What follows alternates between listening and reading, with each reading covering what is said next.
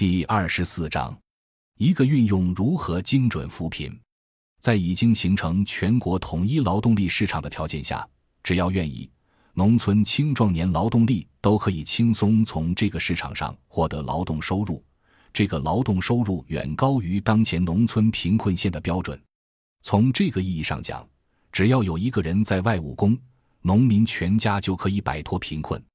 当前中国农村反贫困制度中存在着一个双重设置：一是农村低保制度，二是精准扶贫政策。划分低保与贫困的主要依据是农户家庭收入情况，即依据当地低保线和贫困线来划分低保户和贫困户。从理论上讲，因为是最低生活保障，低保应当应保尽保，无条件进行补差。一般贫困户则应当是收入高于低保线的，对于贫困户，应当主要进行生产性帮扶，而不是直接发钱。现在实践中比较奇怪的是，很多地区的低保线比贫困线要高，就是说，低保线比贫困线高，则所有贫困户都应当是低保户，所有贫困户也都应当应保尽保，直接补钱，这显然是有问题的。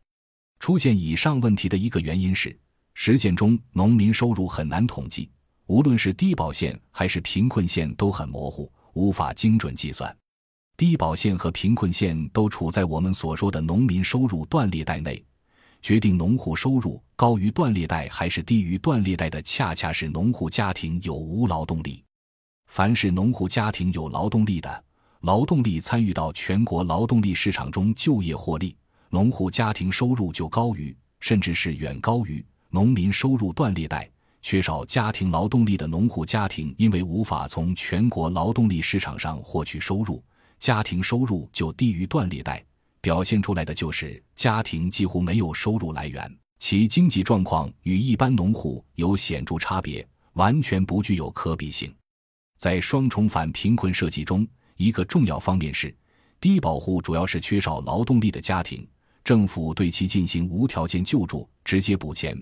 贫困户主要是有劳动力家庭，地方政府通过各种支持来让劳动力可以就业经营获利。具体办法如扶持产业、就业培训、提供贴息贷款等等。现在的问题是，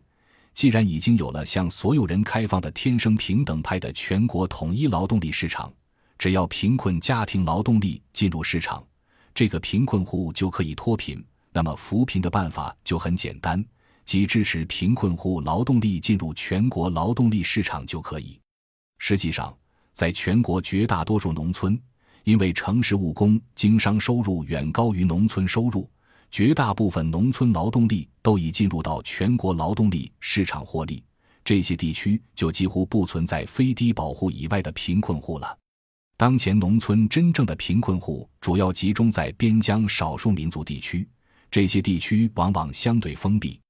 交通不便，基本公共服务、教育、医疗等较差，且农民思想观念比较传统保守。这些地区农村劳动力较难融入全国劳动力市场，无法从全国劳动力市场获得平均工资收入，从而造成了农户的普遍贫困。这些地区缓解贫困的最重要办法是普及教育。让所有农村劳动力成为全国劳动力市场上的合格劳动力，同时也要进一步加强包括道路、水利工程在内的基础设施建设。相对较好的基础设施也为当地留守务农的农户提供了较好生产条件和较多市场机会。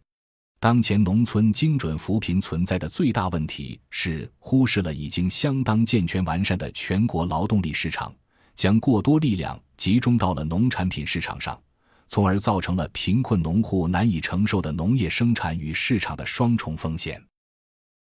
感谢您的收听，本集已经播讲完毕。喜欢请订阅专辑，关注主播主页，更多精彩内容等着你。